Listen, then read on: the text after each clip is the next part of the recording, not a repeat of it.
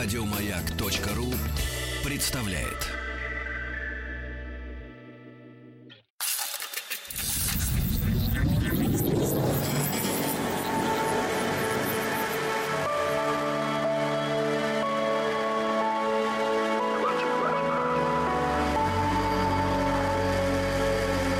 Стаховский лайф на маяке. Это «Объект-22», я Евгений Стаховский. И после небольшого, такого вынужденного, ну, в общем, краткого, конечно, перерыва возвращаемся к нашему случайному и продолжающемуся циклу, посвященному неожиданным, нелепым, интересным из ряда вон смертям. Сегодня 12 серия. Сегодня, наверное, будет история только одного человека, конечно, можно было бы пробежаться по нескольким именам, но поскольку, как мне кажется, как мне представляется, мы здесь говорим не только о смерти, но порой и о жизни разных исторических э, персонажей и людей по большей части все-таки выдающихся, хотя случаются какие-то исключения. Мне кажется, что вот имя и человек, о котором сегодня пойдет речь, действительно достоин того, чтобы сказать о нем несколько больше и посвятить ему целую программу. И я, в общем, подозреваю, мы до этого доберемся в конце концов, я подозреваю, что, может быть, его смерть э, могла бы и не войти в список каких-то таких выдающихся смертей, но мне, честно говоря, как и жизнь его кажется такой действительно из ряда вон, поскольку наверняка такие случаи в истории, конечно же, случались, но когда мы говорим о громких именах, это, безусловно, вызывает какой-то дополнительный интерес, дополнительное внимание. Так что 12 серия этого цикла о неожиданных, непонятных, порой загадочных, и сегодня, в общем, тоже такая загадочная смерть, поскольку не вполне понятно, что там происходило на самом деле, но, тем не менее, есть вот и такие сведения, мы можем э, верить в это, не верить. Историки как-то, в общем, молчат на этот счет. И, как это часто бывает, в подобных случаях пойди разбери, что там происходило на самом деле.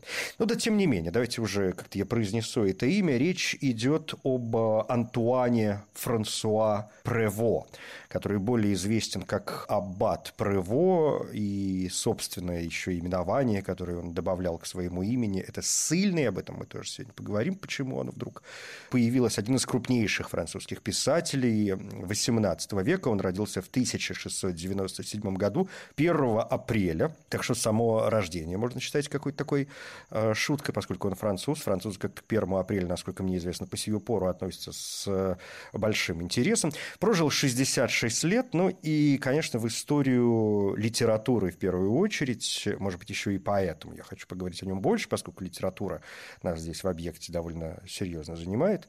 Конечно, в историю литературы он в первую очередь э, вошел как автор романа «История кавалера де Грио» и «Манон Леско» 1731 год. Хотя он написал, в общем, достаточное количество других произведений, которые широкой, во всяком случае, публике сегодня известны меньше. Ну что, обратимся давайте к открытым источникам. Ну вот, в частности, Википедия, например, почему бы и нет, пишет о том, что вот Антуан Франсуа Прево, второй из пяти сыновей королевского прокурора Льевена Прево и Марии Дюкле. Еще в детстве обратил на себя внимание блестящими способностями.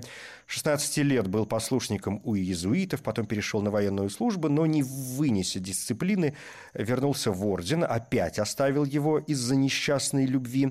В 1721, а, то есть ему 24 года, он присоединился к монахам-бенедиктинцам в Фонтенельском аббатстве, затем принял монашеский обет в аббатстве Жемьеш и следующий 7 лет провел в различных учреждениях ордена в Нормандии.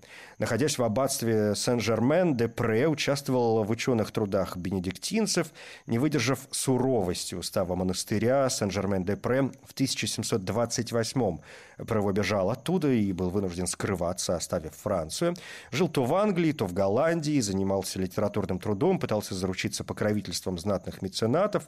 Потом издал в Голландии свои знаменитые мемуары, вступил в связь с молодой протестанткой, однако не решился на ней жениться, чтобы не нарушать монашеского обеда. В Англии предпринял издание журнала «За и против». Это такой сборник заметок, рассказов, анекдотов. Там э, появились самые известные его произведения. Вообще название, здесь позвольте легкое отвлечение, так, чтобы сразу. Название «За и против» – это, конечно, отсылка к э, философской поэме Вольтера, которая была напечатана в 1722 году, и этот журнал «За и против» Прево издавал на протяжении семи лет. Во Франции издание было довольно популярным, э, поскольку оно как-то вот обращалось во многом к политической и общественной жизни Англии, а между Францией и Англией, как нам хорошо известно, вечно происходили какие-то конфликты, и французам, э, несмотря ни на что, всегда было интересно, как они там на Альбионе живут, как живут вообще эти люди, которые не такие, как мы, и живут они не так, как мы, а как же они живут. В это же время появляются романы английских философов, и, собственно, Манон Леско. Манон Леско, к слову, была издана практически сразу и практически сразу запрещена. И даже не просто запрещена, а роман сжигали на площадях, его изымали из обращения. И это, конечно, довольно странно для Франции, которая всегда славилась какими-то ну, более-менее открытыми нравами. Имя Прыво регулярно появлялось в прессе, в какой-то частной переписке. Мы знаем сегодня какие-то выдержки из разных источников. Ну вот, э, в частности, например, парижская придворная и городская газета писала, книга написана с таким мастерством и так занимательно, что даже порядочные люди сочувствуют мошеннику и публичной девке. А в другом источнике находим следующую фразу. Вы читали Манон Леско? Там всего-навсего одно удачное сравнение. Девушка была до того хороша, что могла бы восстановить в мире язычество. Или посмотрите же Манон Леско, а потом бросьте ее в огонь, но один раз ее прочесть следует. Конечно, успех э, произвений, какая-то, ну не могу сказать, что разгульная, но неоднозначная жизнь аббата Прево э, породила на его родине множество врагов. Самый ожесточенный из них – аббат Лангле Дюфренуа, нападал на Прево главным образом как раз за его связь э, с протестанткой – Конечно, ходили слухи, что Манон Леско – это автобиографическое произведение, и автор смог так вот проникнуть в глубины души, ну, в частности, Дегрио, потому что он списывал его с себя, и Дегрио, которого свела с ума красавица Манон, а, вообще про его, конечно, приписывались чудовищные какие-то преступления, говорили, что он убил своего отца, что он был двоеженцем, что, в общем, что только он не делал. Но, тем не менее, в конце концов, благодаря протекции принца Конти и кардинала Буасси, про его получил позволение вернуться во Францию. Через год ему удалось получить прощение папы. Принц Конти назначил его своим раздавателем милостыни и секретарем. Про его продолжил издавать э, «За и против». В 1735 году напечатал роман «Киллеринский настоятель». Вследствие участия в истории с каким-то журналистом, газета которого не понравилась двору, Прыво опять вынужден был бежать в Бельгию, но вскоре вернулся, э, переводил на французский язык романы Ричардсона. Дидро, правда, упрекал Прыво в том, что он сильно их сократил, об этом тоже сегодня будет сказано несколько слов. И э, заканчивается вся эта краткая биография какими-то простыми словами о том, что Прыво был поражен апоплексическим ударом в лесу Шантильи. Ну, казалось бы, совершенно какая-то обыденная смерть, ничего интересного. Но, тем не менее, давайте немножко сегодня о жизни и под занавес разберемся с тем, что же там с ним, может быть, на самом деле и произошло. Стаховский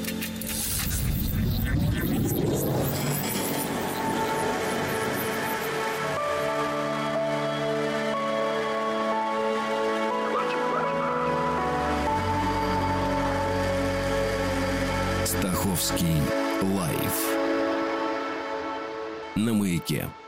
Я перепахал ну, достаточное количество источников для того, чтобы разобраться с историей жизни и смерти Аббата Прево.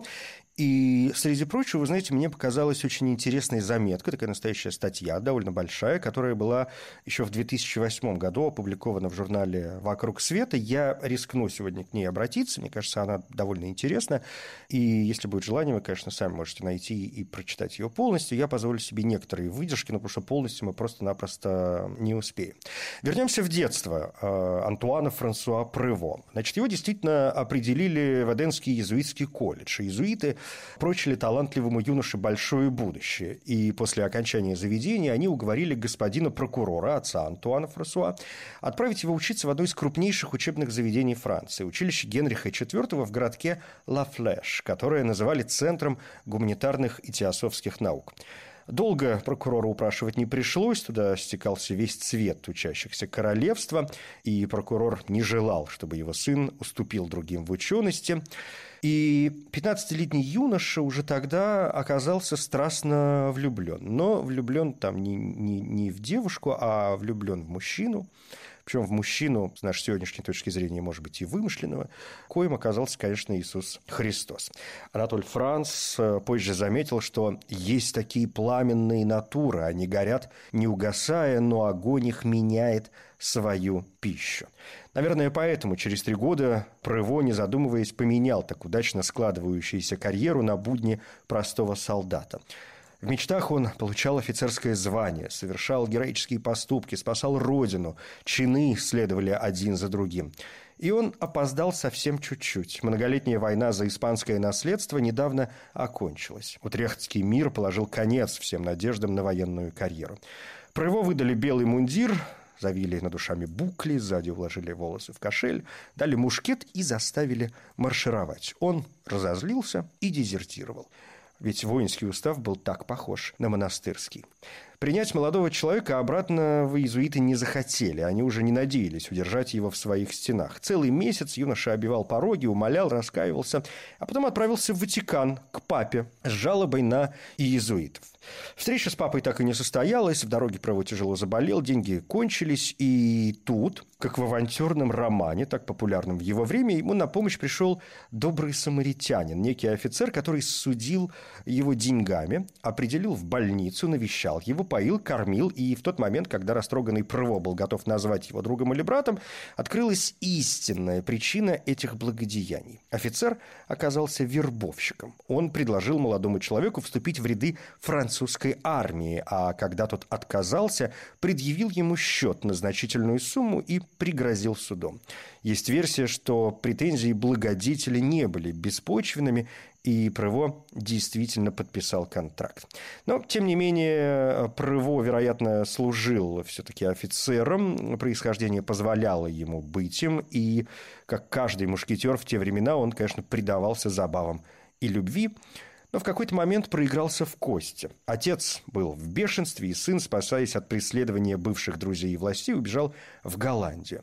Отсиделся там некоторое время, потом решил вернуться домой, и вот по дороге во Францию случилось непредвиденное, впервые в его жизни. Он встретил ее.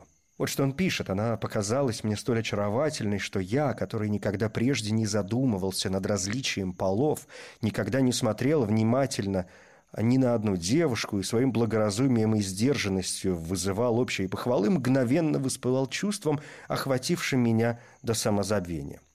Ту, в кого он так мгновенно и страстно влюбился, везли в Луизиану. Так осуществлялась в те годы колониальная политика Франции. Владения в Новом Свете заселяли в первую очередь осужденными, и часто преступники и преступницы вступали в фиктивный брак. Для мужчины это был шанс начать новую жизнь, для женщин – просто выжить. Молодоженов по неволе сковывали попарно, а женщин-одиночек аж по шестеро. По прибытии они доставались переселенцам по жребию. Среди дюжины девиц, пишет Прево, скованных по шести цепями, была одна вид и наружность, которой столь мало согласовывались с ее положением, что в любых других условиях я принял бы ее за даму, принадлежащую к высшему классу общества. Совершенно неизвестно сегодня, что именно натворила возлюбленная Право и в чем ее обвиняли, но он решил за ней следовать, э, решив, что в Америке он будет свободен в своей любви, и это путешествие и, и любовь э, облегчит хоть сколько-нибудь тяготы путешествия и будущей жизни несчастному этому созданию. Но идти за ней пришлось недолго. Болезнь снова приковала его к постели, и пока он метался в бреду лихорадки, арестанток привезли в Ла-Рошель, посадили на корабль, и он потерял ее навсегда.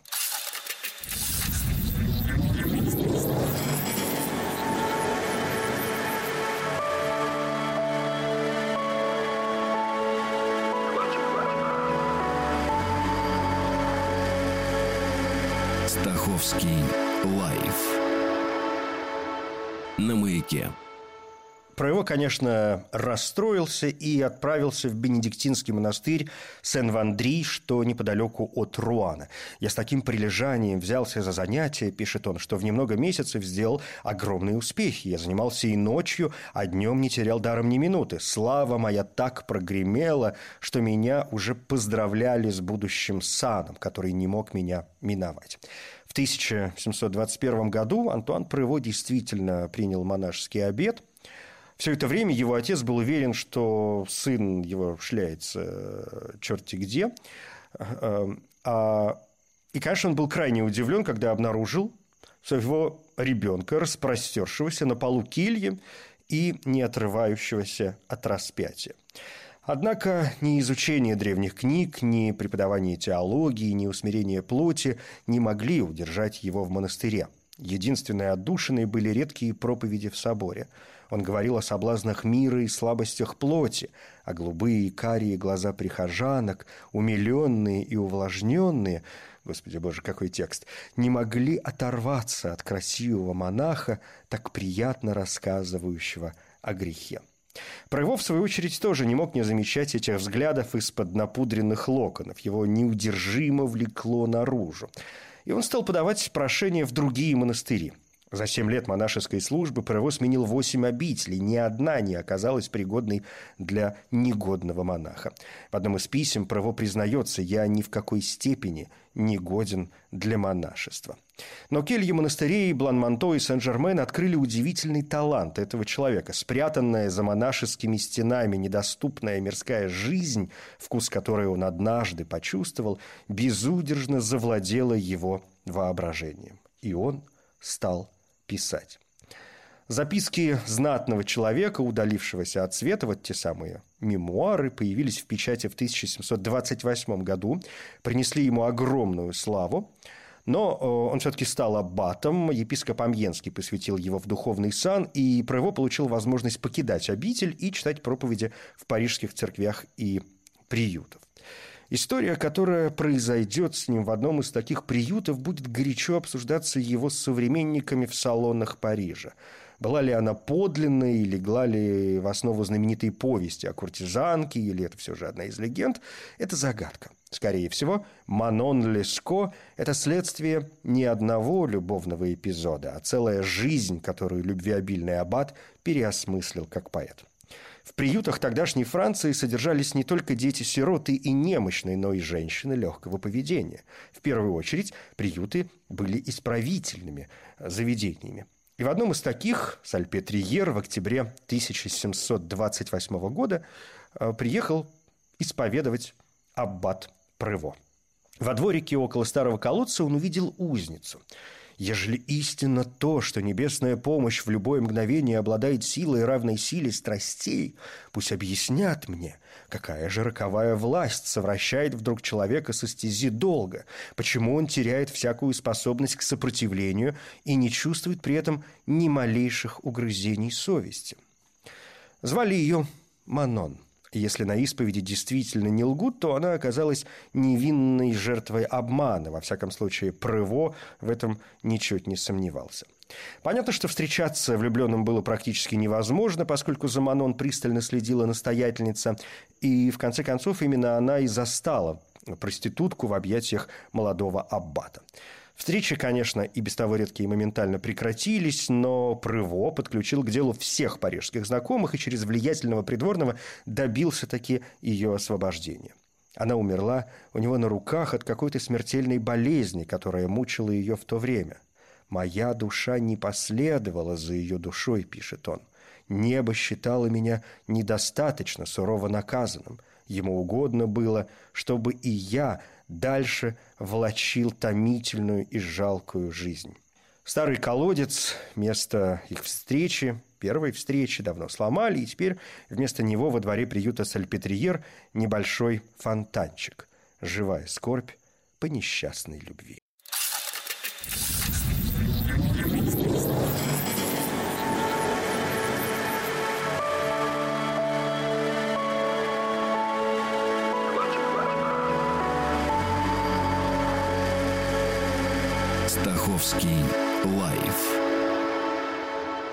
На маяке. Это «Объект-22», я Евгений Стаховский, 12-я серия цикла, посвященного необычным из ряда вон э, смертям. Продолжаем разбираться с некоторыми именами. И я сказал, что сегодня, видимо, мы остановимся только на одном имени, чья история жизни и литературная жизни и меня очень сильно занимает. Ну и смерть там в конце, в общем, тоже будет не, не без изъяна, скажу вот так осторожно. Мы остановились на том, что вот случилась какая-то несчастная любовь э, Аббата Прево, а именно о нем речь идет сегодня, когда он исповедовал в монастыре монастыре. А, о том, как он сбежал из монастыря, есть множество легенд. Самая известная из них э, звучит следующим образом. Он переоделся в женское платье и перебрался через э, стену с помощью связанных в канат простыней. Правда это или нет, история, в общем, тоже как-то не дает э, никаких категорических утверждений.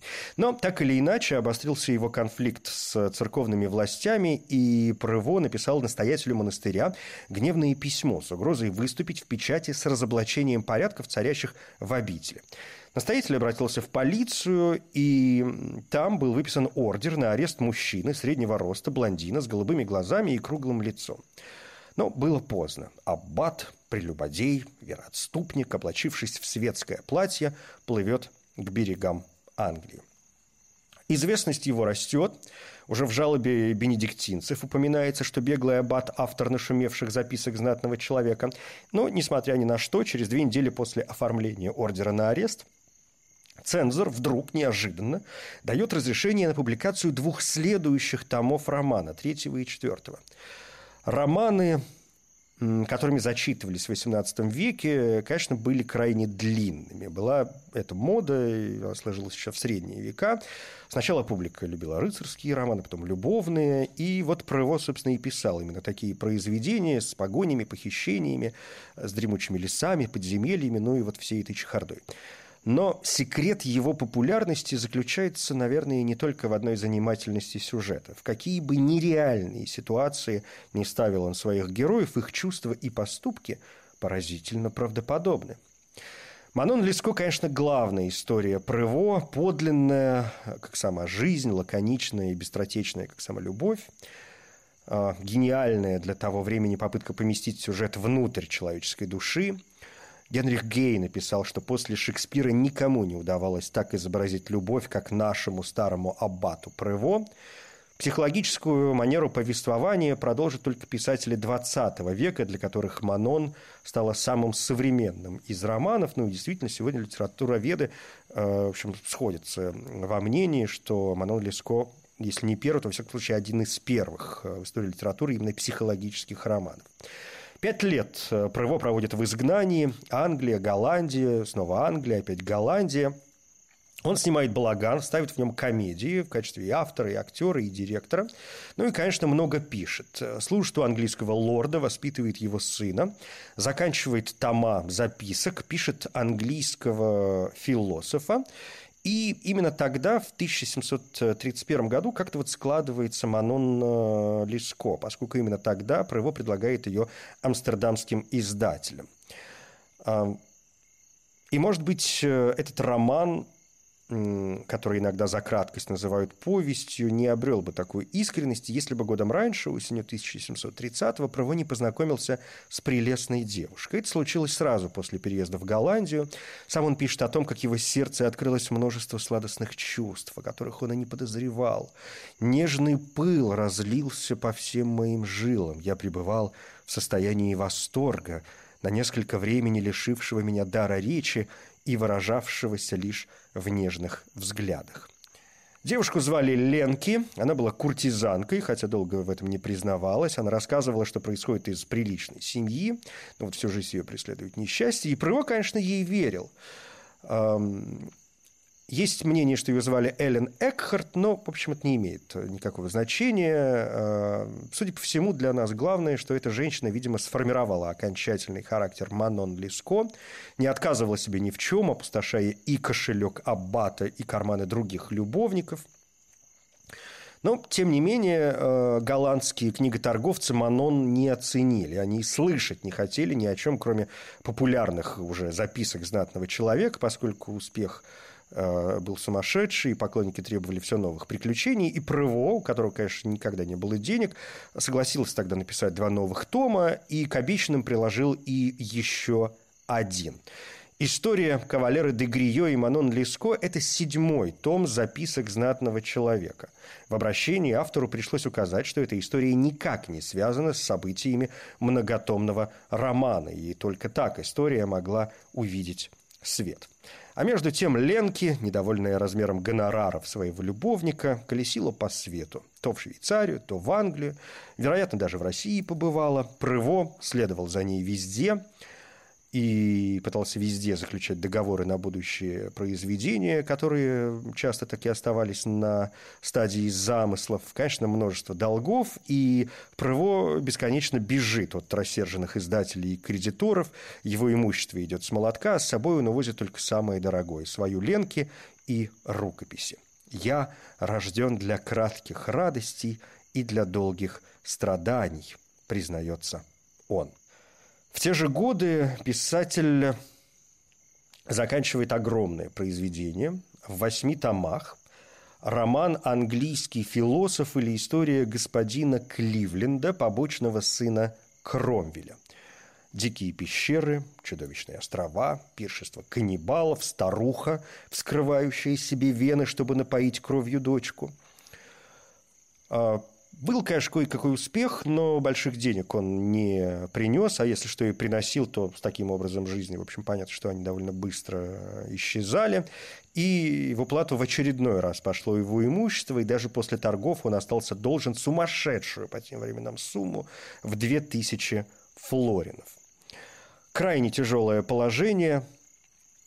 Снова выписан орден на арест, ордер на арест – в котором говорилось о том, что он преступно подделал документ с просьбой выдать ему 50 фунтов, не так уж и много.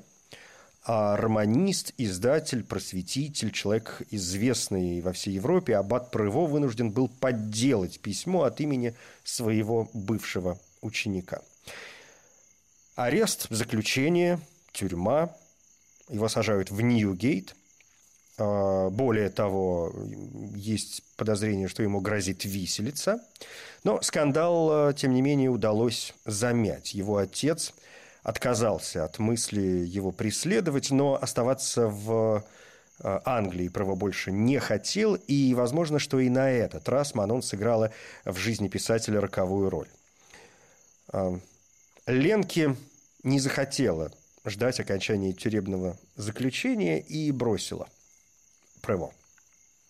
Конечно, как часто бывает в таких случаях вообще с людьми и с э, Прево в частности, его мысли вновь устремились к религии. Он написал и в Ватикан, и в Париж. В письмах просил прощения, и папа Климент XII в июне 1734 года отпустил монаху все его грехи. А более того, простили его ну, после папы и бенедиктинцы – Отныне он должен будет жить в монастыре и пройти новое послушание. Но тут новая история, поскольку его возвращение на родину пришлось как раз на тот момент, когда Манон Леско была, наконец, э, прочитана, э, то есть напечатана и прочитана публикой, да и не только публикой. Более того, э, Прево, это, наверное, был правильный шаг, издал ее под псевдонимом, что, среди прочего, позволило ему, пользуясь тем, что публика не знала имени настоящего, настоящего имени автора романа, так вот, это позволило Прыво выступить в защиту своего же произведения на страницах своего журнала. Ну, вроде как и, и, и не я, а книжка хорошая. А, Парижская придворная и городская газета, о которой мы сегодня уже упоминали, пишет, к истории Манон Леско можно кое-что добавить. Эта книжечка, только что начавшая привлекать к себе всеобщее внимание, на днях запрещена. Помимо того, что в ней почтенным людям приписываются поступки мало достойные их, порок и распущенность описаны сочинителем так, что не вызывают к себе должного отвращения. Но запрет запретом, но мы с вами прекрасно знаем, что запреты только усиливают интерес. А, Прыво возвращается во Францию, исполняя папскую волю, э, поселяется в аббатстве Круассен-Лие около Эвре, проходит новое послушание и пишет еще один большой роман. И вдруг в 1736 году принц Конти, кузен короля, приглашает аббата в Париж в свою свиту на должность придворного священника – а, Аббат в ответ отвечает, я, вы знаете, как-то плохо служу мессы. На что принц успокаивает его фразой, вы знаете, а я их а, плохо слушаю.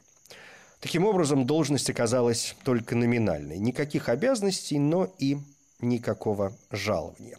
Но во всех литературных и светских салонах с радостью начинают принимать знаменитого писателя и не менее теперь уже знаменитого священника – и тут снова появляется прекрасная девушка, мадам Честер. А может быть, все та же Ленки. И снова дает о себе знать безденежье, как называл ее сам Прево, сия докучливая болезнь. В одном из писем Вольтеру Прево просит его похлопотать о должности при дворе прусского короля, но денег-то у него не оказывается даже на дорогу в Берлин.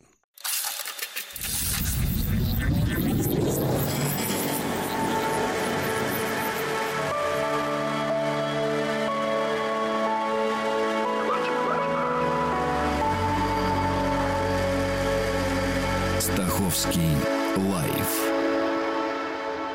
на маяке. Подбираясь к концу жизни Аббата Прево, автора знаменитой э, Манон Лиско, и подбираясь, собственно говоря, к тому, ради чего все это сегодня затевалось, к его таинственной смерти, надо сказать еще несколько слов. Я сегодня пользуюсь выдержками из статьи, опубликованной еще в 2008 году в журнале «Вокруг света». Вот он собрался в Берлин, ехать ему все-таки туда пришлось, э, точнее, это было очередное бегство, поскольку он имел неосторожность помочь одному из журналистов в редактировании материала, а во Франции в тот момент момент были очень популярны рукописные журналы сплетен, всевозможных слухов. Они тайно рассылались подписчикам, и вот один из влиятельных людей посчитал себя оскорбленным. Началось расследование, и начальник полиции предложил Прыво покинуть на время Францию. В итоге Прыво провел в изгнании полтора года, скрываясь в Германии, в Бельгии. И вот именно в этот момент, помните, об этом мы говорили в самом начале, он э, добавил к своей фамилии слово «декзиль», что означает «изгнанник», ну или «сыльный». Потом, вернувшись, Прево снял маленький домик под Парижем в Шайо, где когда-то останавливались кавалер де Грио и Манон Леско. Вид, пишет он, прелестный, пять или шесть друзей меня навещают, и мы смеемся над безумными волнениями рода человеческого. Для остального мира моя дверь закрыта. В 1740-х годах он э, занялся переводом Ричардсона. Когда-то давно он видел этого уже немолодого человека, отрешенно гуляющим по лондонским паркам и казавшимся безразличным ко всему что было за пределами его черепной коробки. Сам э, Ричардсон переводами доволен не был, из романов исчезла значительная часть его текста, и оказалось, что человек, который, в общем, сам написал довольно большое количество довольно объемных произведений, в итоге сокращал чужие произведения. В 1754-м Аббат, наконец, э, получил и приход, и бенефиции, за счет которого мог, ну, более-менее, уже сравнительно там, с прошлыми годами, безбедно существовать и жить в тихом парижском предместье Сен-Фермен у почтенной вдовы Катрин де Женти. И вот теперь, э, собственно, сама история смерти. В какой-то день он отправился на прогулку. На прогулку в лес э, Шантильи, где его настигает апоплексический удар. Хотя есть другая версия о том, что случилось у него не там кровоизлияние в мозг, не апоплексический удар, а случился у него разрыв аневризмы. Вот здесь некоторые источники приводят версию о том, что Прево от удара, собственно говоря, не умер – а потерял сознание, впал в беспамятство. Его отнесли, ну, куда следовало отнести, там, в дом или, ну, грубо говоря, в морг, называют сегодняшними словами, где его, разумеется, сочли мертвым, и э, хирург собрался в этот момент сделать вскрытие. И каково же было его удивление, когда человек, который был сочтен мертвым, вдруг неожиданно прямо на столе очнулся, пошевелился и даже вроде как открыл глаза, сделал вздох, может быть, пытался произнести какое-то слово, но было поздно, поскольку в тот самый момент, когда аббат Прыво очнулся после внезапного, ну, допустим, апоплексического удара, он в эту же секунду скончался от смертельного удара в сердце, нанесенного ему скальпелем хирурга. Мы не знаем, правда это или нет. Э, история, конечно, выглядит, с одной стороны, очень привлекательно, с другой стороны, фантастично. Но, как э, я уже не раз, кажется, сегодня заметил, вообще о биографии Аббата Прево на самом деле мы знаем довольно мало. И вот те истории, которые преследуют его жизнь, и есть какие-то серьезные большие труды, посвященные и его жизни, и его творчеству, все, как мне кажется, более-менее приличные авторы все равно обращают наше внимание на то, что истории – которые окружают имя Аббата Прево, автора знаменитой и выдающейся совершенно Манон Леско. Если вы не читали это произведение, ну, найдите как-нибудь время, оно действительно того стоит, и сегодня выглядит довольно увлекательно. Более того, оно, конечно, легло в основу некоторых э, там, параллельных произведений, ну, скажем, есть знаменитый фильм «Анри Клозо», Сисиль Абри в главной роли, он так называется, «Манон», 1949 год. Безусловно, знаменитейшая опера Жюля Масне, а, знаменитейшая опера Джакомо Пучини «Манон Леско». В общем, есть к чему обратиться. Хотя, еще раз говорю, сама книжка – по сию пору, не сомневаюсь, должна вызывать наш интерес. Так вот, э, возвращаясь к этой своей мысли, не глубокие, в общем, и серьезные авторы, насколько я понимаю, сегодня говорят э, о том, что истории, связанные с жизнью Аббата Прево, могли быть во многом выдуманы – выдуманы его врагами, которые пытались его очернить. И, конечно, наверняка у него не было денег. Конечно, наверняка там были какие-то долги и были какие-то и любовные приключения в его жизни, разумеется. Но мы с вами прекрасно знаем, как распространяются сплетни, и уж сегодня однозначно знаем, как э, распространяются всевозможные фейковые новости и фейковая информация, как сложно отделить правду от вымысла, но что имеем, то имеем. Такой вот э, получилась двенадцатая серия цикла о неожиданных, нелепых, каких-то странных из ряда вон смертях. Это «Объект-22». Я Евгений Стаховский. Спасибо.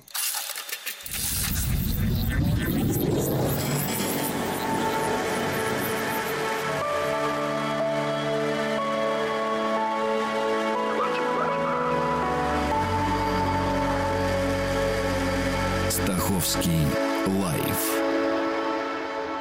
на маяке.